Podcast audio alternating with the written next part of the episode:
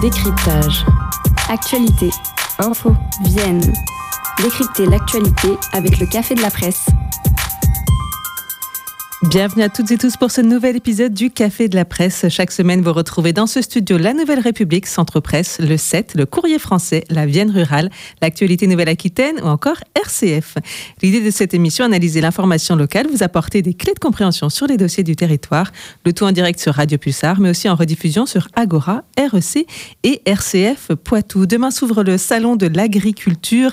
Le mal-être des agriculteurs, c'est notre sujet du jour. Ça fait déjà plusieurs semaines qu'ils se mobilisent et en ouverture, on découvre tout de suite l'édito d'Edoui Plenner.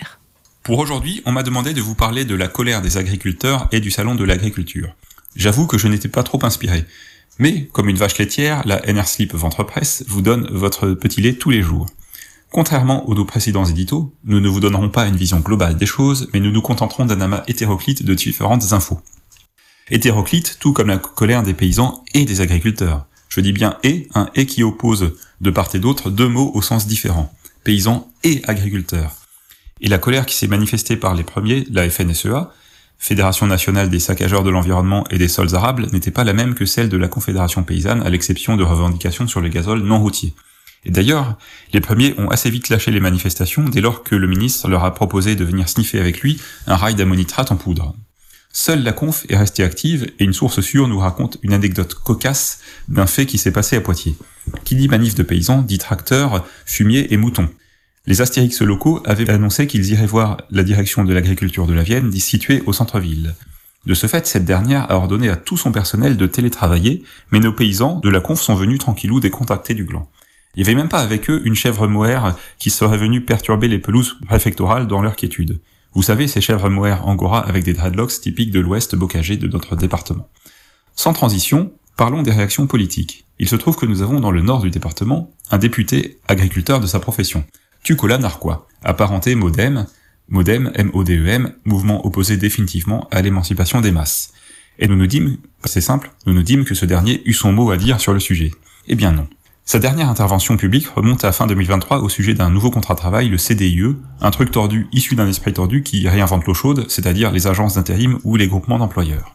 Nous avions sinon parlé de ce député plusieurs mois auparavant sur le site nrslip, nrslip.info, car il y a quelques mois, il avait donné 100 kilos d'oignons de sa propre production au secours populaire. Ce qui était particulièrement radin, en plus du fait que l'oignon, ça nourrit pas son homme.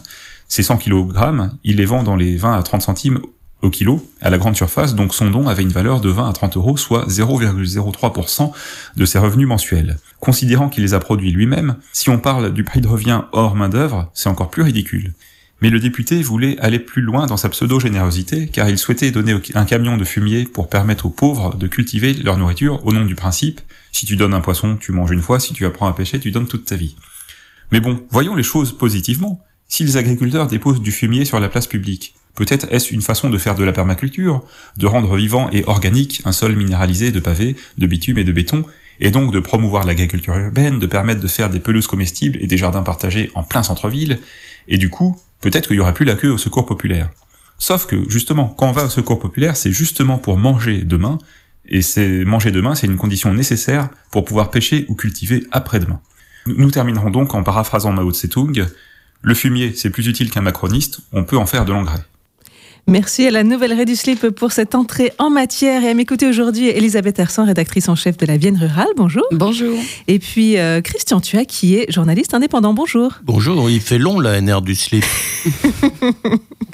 Merci d'être avec nous euh, tous les deux pour parler bah, de, euh, du Salon de l'agriculture qui s'ouvre ce samedi et donc de nos agriculteurs de la Vienne qui seront pas très très nombreux hein, au salon cette année. Ouais, je les ai comptés. Il y a 12 agriculteurs de la Vienne qui vont y aller avec des animaux. Il y en a d'autres qui vont y aller euh, pour se balader et puis euh, découvrir euh, d'autres agriculteurs aussi.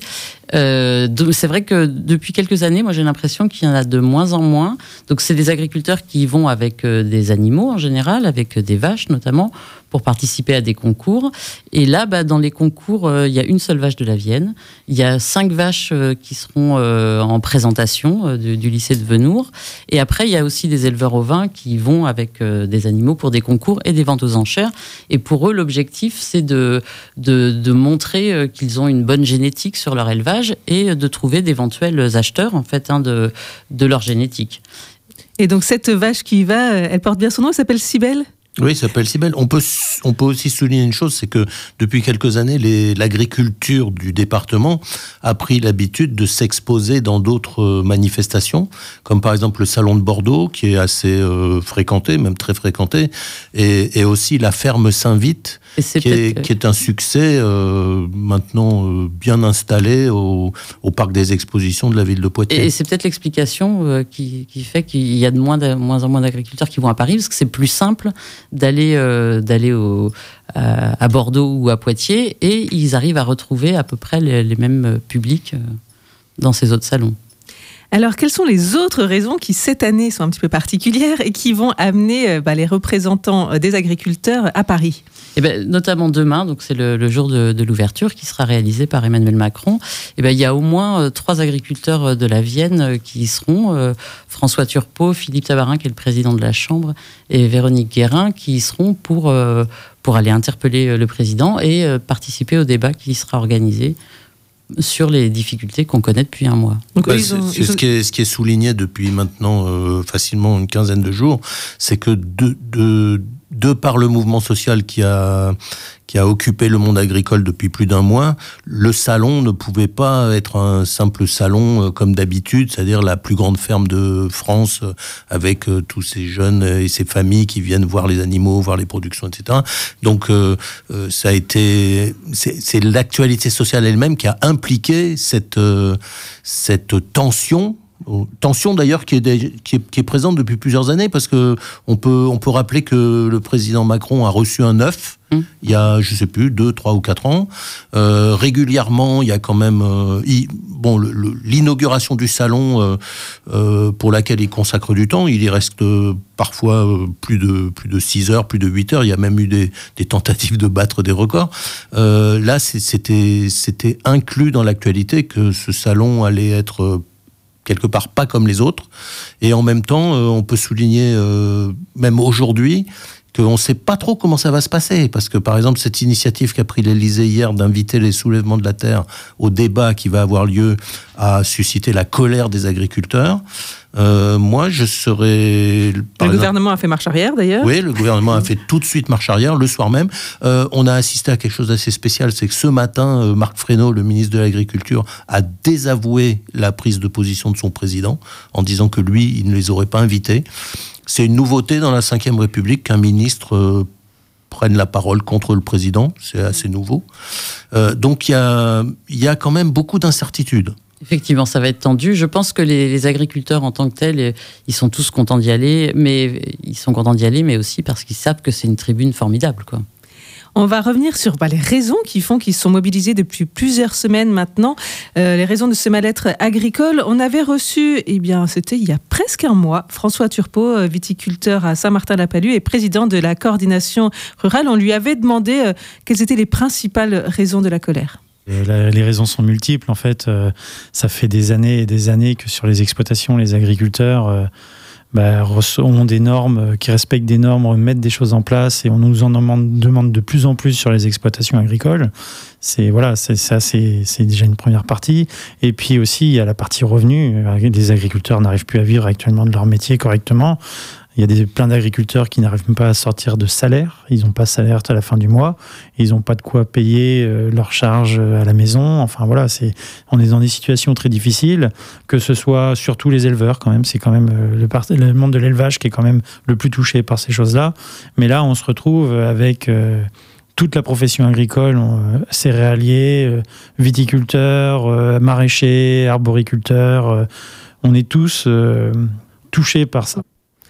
Tous touchés par ces contraintes, ces complexités administratives. Est-ce que vous auriez éventuellement des petits exemples euh, pour qu'on comprenne euh, eh ben Oui, alors dans les complexités, par exemple, euh, sur une des mobilisations qui a eu lieu à Latu, il y avait beaucoup d'éleveurs, c'était pratiquement que des éleveurs, c'était d'ailleurs une manifestation asyndicale.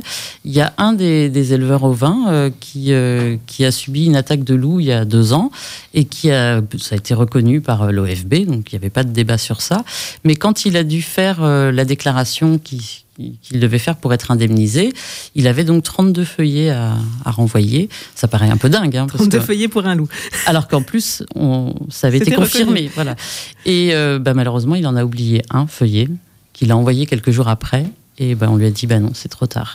Et c'est vrai que c'est, on se dit, c'est un petit cas, mais c'est pour beaucoup de choses comme ça. En tout cas, c'est symbolique de, ce malaise par rapport à, trop d'administratifs. On va voir ce qu'ils ont obtenu euh, ces euh, derniers jours du gouvernement et aussi euh, au niveau local par le préfet. Je vous propose juste de continuer en musique avec le festival Terre du Son qui vient d'annoncer sa programmation. Il y aura notamment Big Flo et Gazo, encore Justice, mais aussi des artistes émergents comme celui qu'on découvre aujourd'hui, Jim Ballon.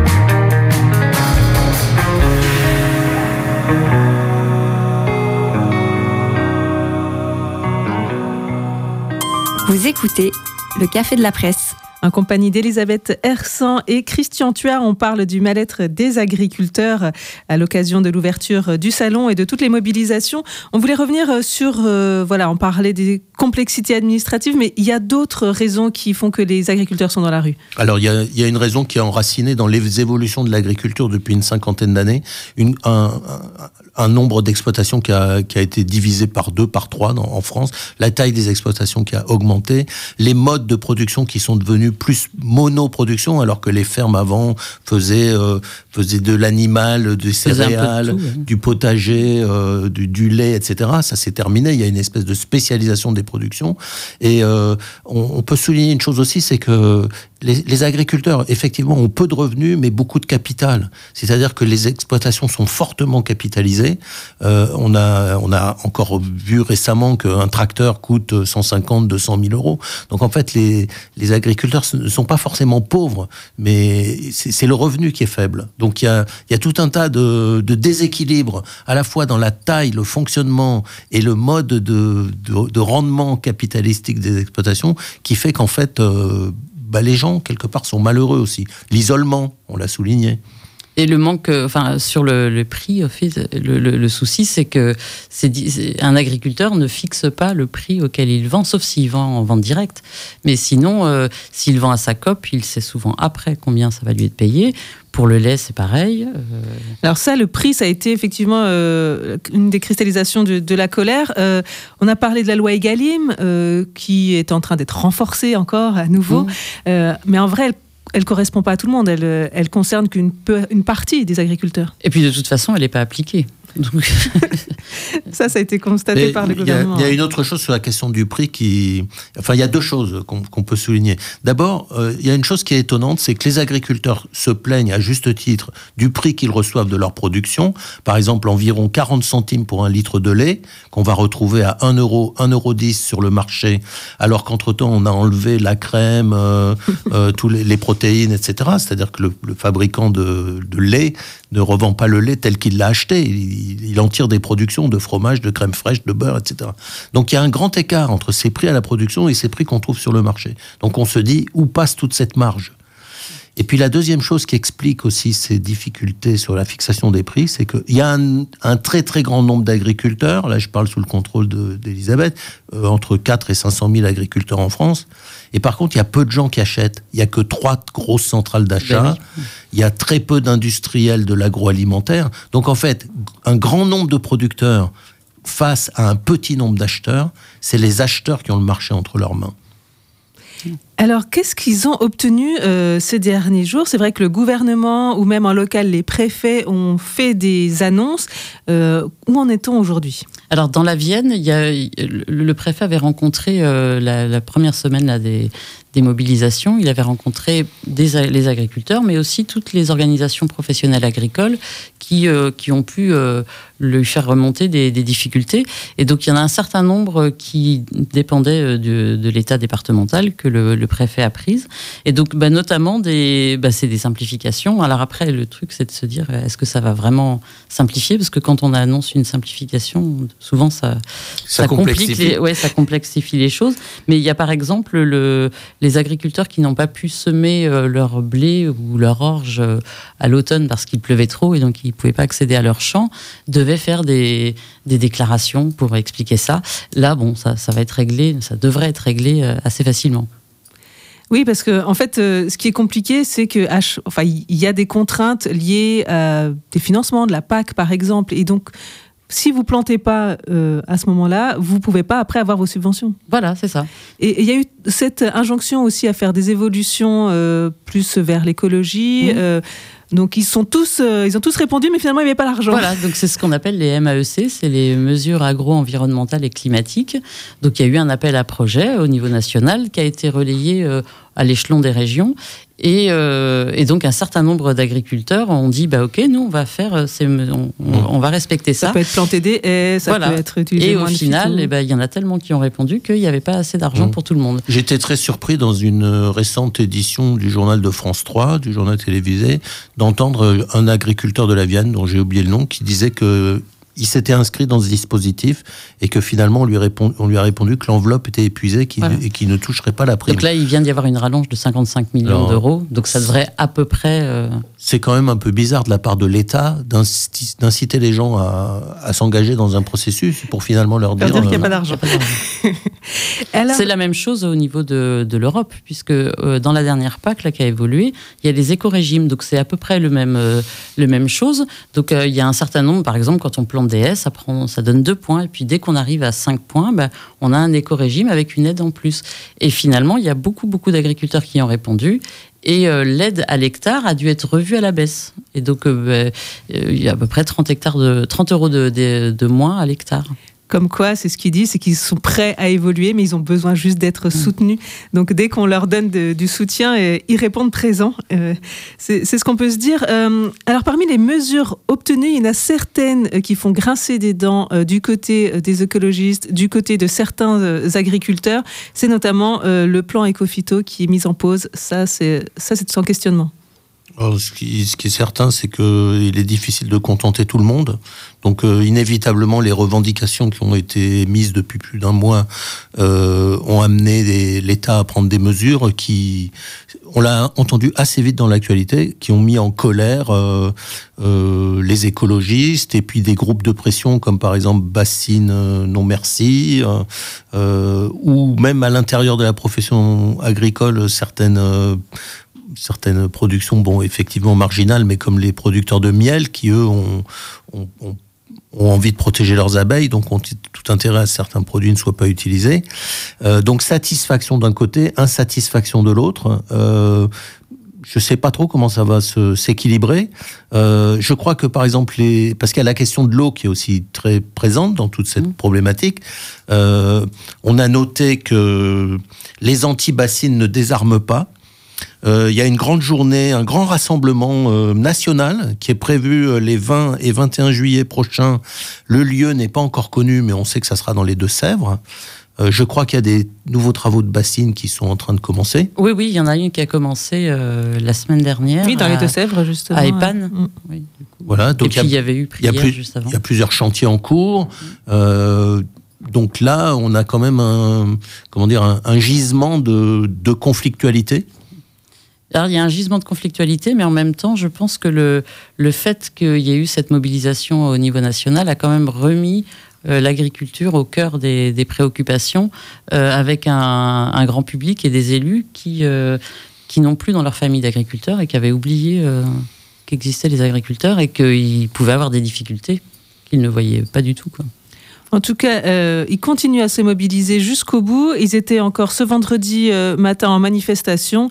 Euh, et là, c'était par rapport plutôt à la question du fabriqué en France, enfin du produit en France. Voilà, c'est ça. Donc à Auchan, nord et puis euh, à grands frais, euh, les agriculteurs de la coordination rurale sont allés pour sticker en fait les, des, produits qu'on peut retrouver habituellement, qui sont produits en France, mais là, ce n'était pas des Français.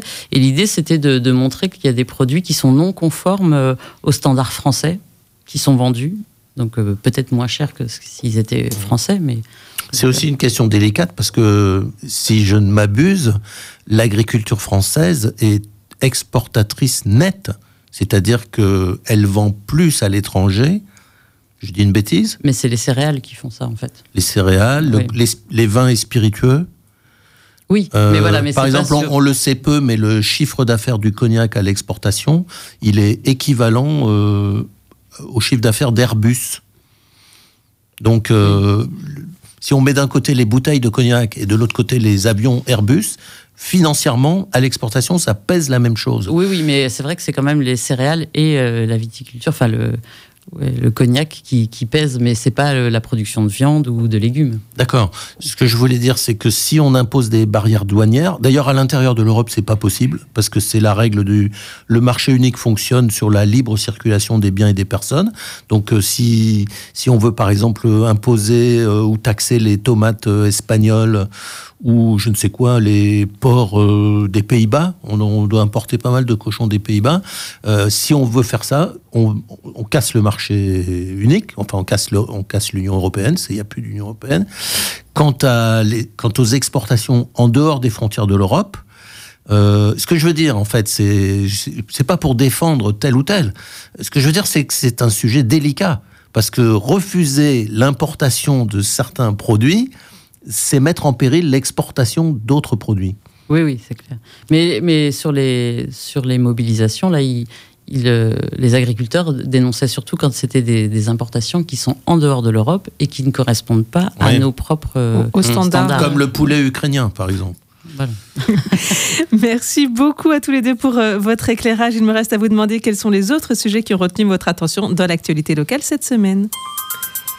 Et on commence avec vous, Elisabeth Hersan, avec une polémique autour d'un congé maternité. Oui, tout à fait. On a découvert il y a deux semaines, je pense maintenant, que la mère de Poitiers qui est enceinte euh, ne va s'arrêter que deux mois.